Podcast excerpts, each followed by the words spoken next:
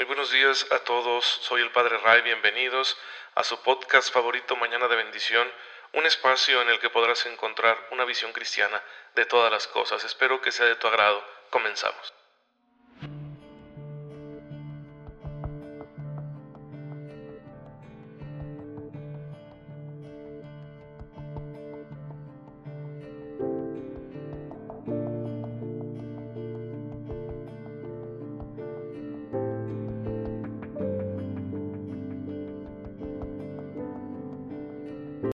Pues estamos en un nuevo episodio de Mañana de Bendición. Gracias por estar aquí en, sintonía con su servidor, el Padre Ray.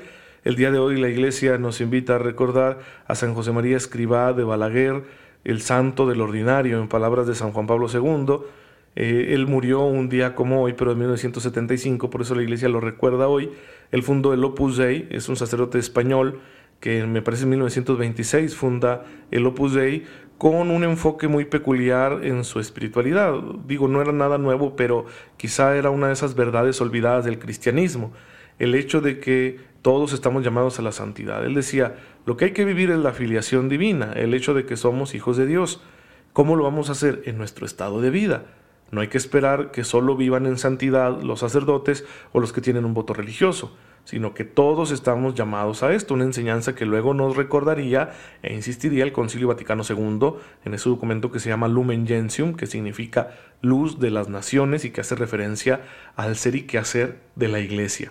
Pues bueno, él enseñaba esto y que por lo tanto nuestro espacio de santificación se encuentra en el trabajo ordinario, en las cosas sencillas de cada día, en nuestros deberes y responsabilidades, en nuestras tareas y compromisos, Ahí es donde tú tienes que hacerte santo.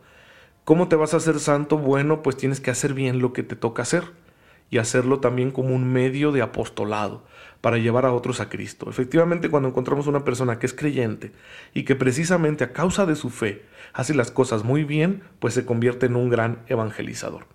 Además, San José María Escriba de Balaguer amaba el orden. Él decía, cuida el orden y el orden te cuidará a ti, indicando que el orden es, es un eh, fertilizante para que crezcan las virtudes, porque cuando uno es disciplinado, ordenado, pues es más fácil ser virtuoso y por lo tanto es más fácil ser santo. Se complica mucho cuando uno es un santo desorden, ¿de acuerdo? Y yo lo he tomado como un intercesor especial, le tengo devoción precisamente por eso, porque yo soy una persona desordenada, mi personalidad tiende al desorden. ¿Sí? Yo justifico a veces diciendo que tengo mi propio orden. Cuando alguien me dice, ¿por qué tiene tantos libros ahí todos desordenados? Yo le digo, pues que es mi orden de lo que estoy leyendo, lo que tengo al alcance. Pero a veces es pereza, la pereza de no volver a poner las cosas en su lugar para luego tomarlas de nuevo cuando se requiere. Em, y por eso me, le he pedido su intercesión desde que lo conozco. Decirle, ruega a Dios para que me haga ordenado, porque soy de verdad un santo desorden. Y bueno, si ustedes tienen este problema como el mío, pueden pedirle su intercesión, háganse devotos de San José María, léanse sus libros, especialmente estos libros de pequeños consejos que son Camino, Surco y Forja, altamente recomendables, o sus homilías, hay dos colecciones de homilías de él que las pueden encontrar yo creo que hasta en internet gratuitamente, que son amigos de Dios y es Cristo que pasa. Se los recomiendo la verdad muchísimo para que aprendamos de la espiritualidad de este santo sacerdote a, a, llevar una vida ordenada, una vida de hijos de Dios en lo ordinario, sin cosas extrañas ni raras, y que veamos cómo ahí se va acrecentando el amor a Dios. Y precisamente, hermanos, el amor a Dios es posible si nosotros cooperamos con la gracia. El Espíritu Santo ya vive en nosotros y está en continuo diálogo con nuestra alma para que nosotros le vayamos diciendo a Dios que sí, para que nos dejemos mover por sus inspiraciones. Y si nosotros nos dejamos mover por esas inspiraciones y nosotros ponemos de nuestra parte, entonces el Espíritu hará que nuestra vida se vaya perfeccionando y se vaya transformando en una existencia agradable a Dios. Y la manifestación o manifestaciones de estas acciones del Espíritu Santo, acciones perfeccionadoras, es a lo que le llamamos nosotros los frutos del Espíritu Santo. Ya vimos los dones ¿sí? del Espíritu Santo, los siete dones, ahora vamos a hablar un poquito de los frutos que el Catecismo de la Iglesia nos los recuerda en el número 1832. Y el Catecismo cita a San Pablo, que es el que nos da esta lista de doce frutos del Espíritu Santo, en la carta a los Gálatas capítulo quinto a partir del versículo 22. Caridad, gozo, paz, paciencia, longanimidad, bondad, benignidad, mansedumbre, fidelidad, modestia, continencia y castidad. ¿Por qué son frutos? Bueno, decir frutos es una analogía. Estamos comparando la vida espiritual con una planta, un árbol, que es un ser vivo, un vegetal, y que tiene procesos orgánicos propios que le son inherentes a su naturaleza, los cuales culminan en la producción de un fruto. Un fruto que tiene como objetivo principal ser fecundo, es decir, producir o reproducir, mejor dicho, en nuevos eh, individuos de la especie. Pero también los frutos tienen muchas otras cualidades, no son comestibles, tanto para especies animales como para el hombre, y pueden tener hasta beneficios eh, medicinales, etc. Los frutos son muy especiales porque son el resultado de todo el trabajo orgánico, ¿sí? de ese diseño excepcional que Dios ha puesto en las plantas y que nos ayuda tanto a los seres humanos porque los frutos son sabrosos, nutritivos y tienen estas bondades que incluso a veces podemos extraer de ellos sustancias que nos ayudan a sanar, a enfrentar nuestras enfermedades. Pues eso, eso es buenísimo. Por eso hacemos esta analogía y comparamos la vida espiritual con, una planta, con un ser orgánico, porque eh, los frutos serán las manifestaciones del trabajo que el Espíritu Santo va haciendo en nuestro interior. Si el Espíritu Santo nos va ayudando para que le vayamos cediendo el control a Dios, para que aceptemos llevar una vida siguiendo el modelo de Cristo. Y de esa manera, a través de nuestras cualidades personales, se va manifestando el poder del Espíritu, perfeccionando esas cualidades, de manera que producen actos que tienen esas características. Y a ellos les llamamos frutos. ¿Sí? Por ejemplo, si hablamos de el primer fruto de todos, que es la caridad. Si puedo amar esos frutos del Espíritu Santo, ¿cómo es esto posible? Tengo una capacidad natural para amar. Y además esta capacidad natural para amar ha sido elevada, ensanchada por la gracia de Dios que recibo en el bautismo. Y si yo dejo que esa gracia de Dios se desarrolle, pues sin duda que voy a amar mejor que si amara con mis solas fuerzas. Y entonces tenemos el fruto de la caridad. Si hablamos, por ejemplo, de la continencia, que no tiene un sentido en el texto bíblico eh, meramente sexual, sino que se refiere al, al, dominio de uno mismo, ¿sí? al autocontrol, ¿verdad? A la capacidad de regular nuestros propios impulsos. Bueno, pues es que tenemos una parte de nuestra vida que es así, impulsiva, que responde a un nivel instintivo, y el Espíritu Santo actúa a través de estas capacidades nuestras de manera que yo no me deje llevar por, mis impulsos y el fruto va a ser que voy a ser una persona entera, ¿no? Que me comporto con entereza, con ecuanimidad, que significa que no pierdo los estribos, que no pierdo el control de mí mismo. Ese es el fruto del espíritu que está actuando a través de esta dimensión afectiva, impulsiva, instintiva de mi existencia. Y pues es muy bueno. Así en los frutos nosotros podemos saber quién se está dejando transformar por la gracia de Dios, por la acción del Espíritu Santo. Como decía nuestro Señor Jesucristo, por sus frutos los conocerán. Porque yo les puedo platicar a ustedes que soy muy bueno y que los quiero mucho y que yo estoy viviendo mi vida cristiana en plenitud, pero va a resultar una mentira si no se me nota en mi manera de conducirme, si no se me nota en mi manera de actuar, porque ustedes van a decir, pues si no se están dando los frutos, ¿Qué quiere decir? Que esa persona no está dejando trabajar al Espíritu Santo, no le está haciendo caso. y Por lo tanto, pues no está realmente en ese camino de santificación en el que dice estar. Y a una persona así le decimos hipócrita, ¿verdad? Porque dice una cosa, pero hace otra. No hay que escandalizarnos, todos tenemos cierto nivel de, hipocresía, pero es muy bueno que nos convenzamos de que nuestra vida espiritual es esencial el dejar trabajar al Espíritu Santo para que produzca en nosotros estos frutos de vida eterna. Dejar trabajar los frutos, además, va a hacer que amemos a Dios aún más de lo que ya lo amábamos, ¿sí?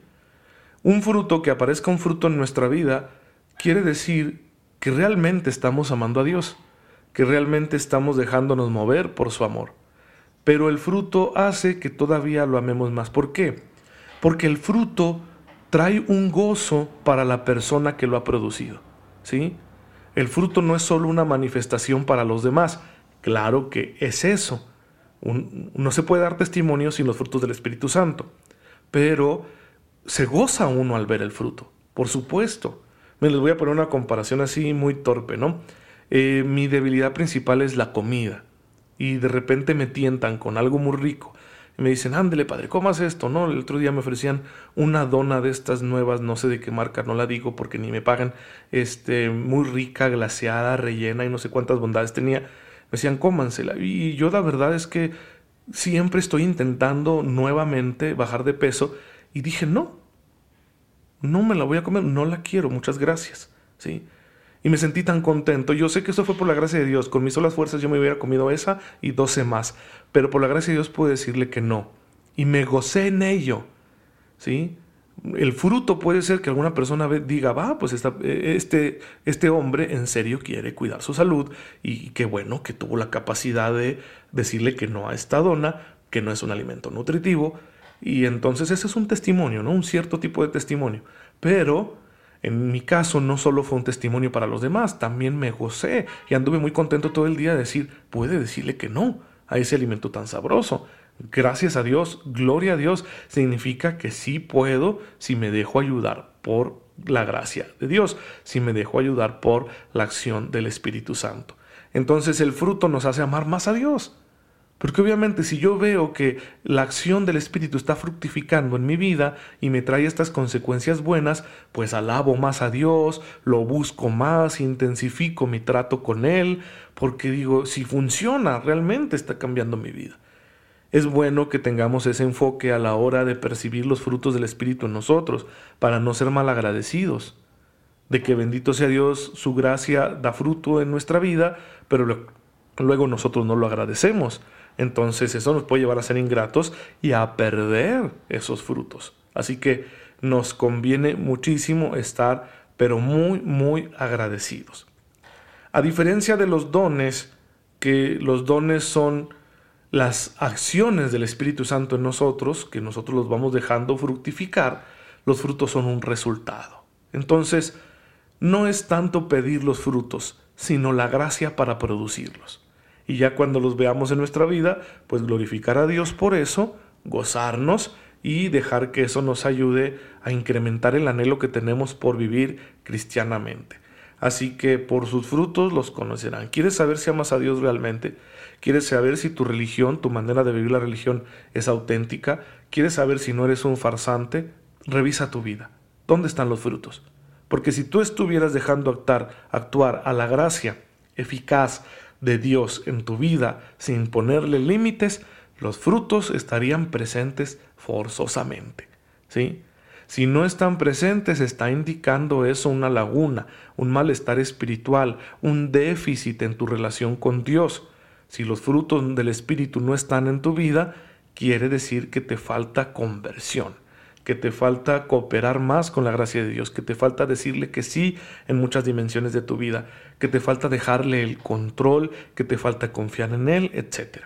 Si así fuera, si tú no vieras, no vieras frutos del Espíritu Santo en tu vida, no te asustes, simplemente con humildad busca al Señor, incrementa tu trato con Él, para que te reenamores de Él y entonces empieces a darle cada día más espacio a su acción en tu vida para que así, tarde o temprano, tú contemples los frutos que son resultados del trabajo que el Espíritu Santo realiza amorosamente en nuestro propio ser, en nuestra naturaleza, desde el corazón, desde lo más profundo del corazón. Desde ahí el Espíritu Santo mueve todo, organiza todo para que se lleguen a producir los frutos. Y los frutos tendrán una última consecuencia, la vida eterna. Quien manifieste estos frutos significa que sí creyó con sinceridad, que sí dejó actuar a la gracia de Dios y por lo tanto las puertas de la misericordia están abiertas para él y el día que muera y sea juzgado podrá salir adelante y podrá sentarse a ocupar el lugar que le corresponde en el banquete del reino que Cristo nuestro Señor ha preparado para todos nosotros sus siervos desde antes de la creación del mundo. Hermanos, pues esta es la enseñanza del día de hoy, espero que les sirva, vamos a darle gracias a Dios. Señor, te pedimos con humildad, que nos ayudes a quitar todas estas barreras que te hemos puesto en nuestro corazón y que no te dejan actuar como tú quieres con la fuerza de tu Santo Espíritu.